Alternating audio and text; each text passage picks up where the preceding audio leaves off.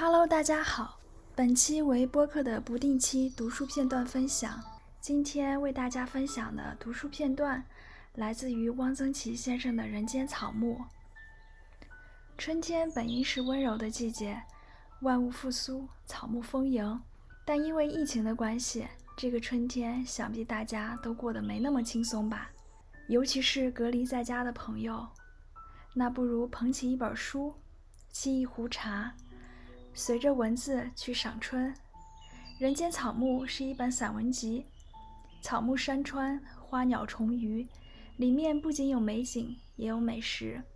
文字优美凝练，又充满浓浓烟火气，非常适合春天阅读。今天就选取其中一个片段《寻常茶话》来读给大家听。《寻常茶话》元英编，清风集约稿。我对茶实在是个外行，茶是喝的，而且喝得很勤，一天换三次叶子，每天起来第一件事。便是做水沏茶，但是毫不讲究，对茶叶不挑剔，清茶、绿茶、花茶、红茶、乌龙茶，但有便喝。茶叶多是别人送的，喝完了一桶再开一桶，喝完了碧螺春，第二天就可以喝蟹爪水仙。但是不论什么茶，总得是好一点的，太次的茶叶便只好留着煮茶叶蛋。北京人里的姜太认为喝茶只是止渴生津利小便，我以为还有一种功能是提神。陶渊梦忆记闽老子茶说的神乎其神，我有点像董日柱，以为浓热满三字进茶里。我不喜欢喝太烫的茶，沏茶也不爱满杯。我的家乡认为客人斟茶斟酒，酒要满，茶要浅。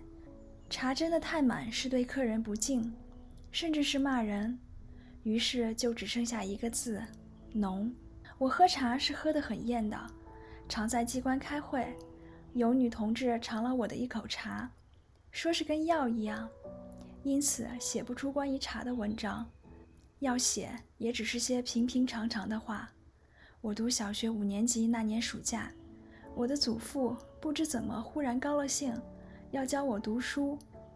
穿堂的左侧有两间空屋，里间是佛堂，挂了一幅丁云鹏画的佛像，佛的袈裟是红的，佛像下是一尊乌丝藏铜佛。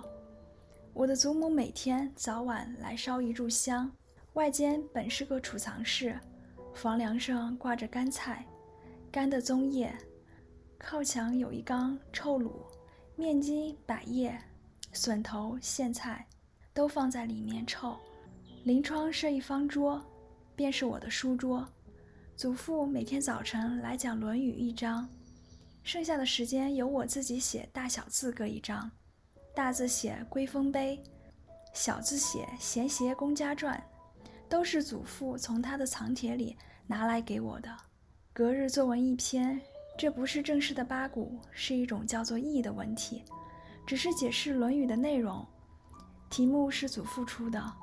我共做了多少篇译，已经不记得了，只记得有一题是，只记得一题是孟子反不伐义。祖父生活俭省，喝茶却颇考究。他是喝龙井的，泡在一个深绿色的扁肚子的宜兴沙壶里，用一个细瓷小杯倒出来喝。他喝茶喝得很厌。一次要放多半壶茶叶，喝得很慢，喝一口还得回味一下。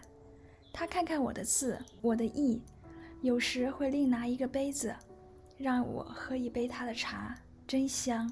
从此我知道龙井好喝。我的喝茶浓艳，跟小时候的熏陶也有点关系。后来我到了外面，有时喝到龙井茶，会想起我的祖父。想起孟子反，我的家乡有喝早茶的习惯，或者叫做上茶馆。上茶馆其实是吃点心、包子、蒸饺、烧麦、千层糕，茶自然是要喝的。在点心未端来之前，先上一碗干丝。我们那里原先没有煮干丝，只有烫干丝。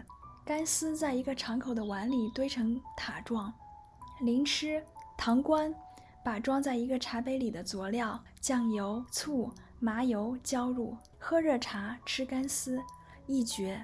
抗日战争时期，我在昆明住了七年，几乎天天泡茶馆。泡茶馆是西南联大学生特有的说法，本地人叫做坐茶馆。坐本有消磨时间的意思，泡则更胜一筹。这是从北京带过去的一个字，泡着长时间的沉溺其中也，与穷泡泡蘑菇的泡是同一语言。联大学生在茶馆里，往往一泡就是半天，干什么的都有，聊天、看书、写文章。有一位教授在茶馆试读梵文，有一位研究生可称泡茶馆的冠军。此人姓陆，是一怪人。他曾经徒步旅行了半个中国，读书甚多，而无所著述，不爱说话。他简直是长在茶馆里，上午、下午、晚上要一杯茶，独自坐着看书。他连漱洗用具都放在一家茶馆里，一起来就到茶馆里洗脸刷牙。听说他后来流落在四川。穷困潦倒而死，悲夫。昆明茶馆里卖的都是清茶，茶叶不分等次，泡在茶碗里。文林街后来开了家摩登茶馆，用玻璃杯卖绿茶、红茶，滇红、滇绿，滇绿色如生青豆，滇红色似中国红葡萄酒，茶叶都很厚，滇红尤其精泡，三开之后还有茶色。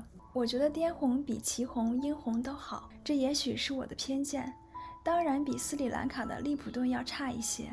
有人喝不来利普顿，说是味道很怪。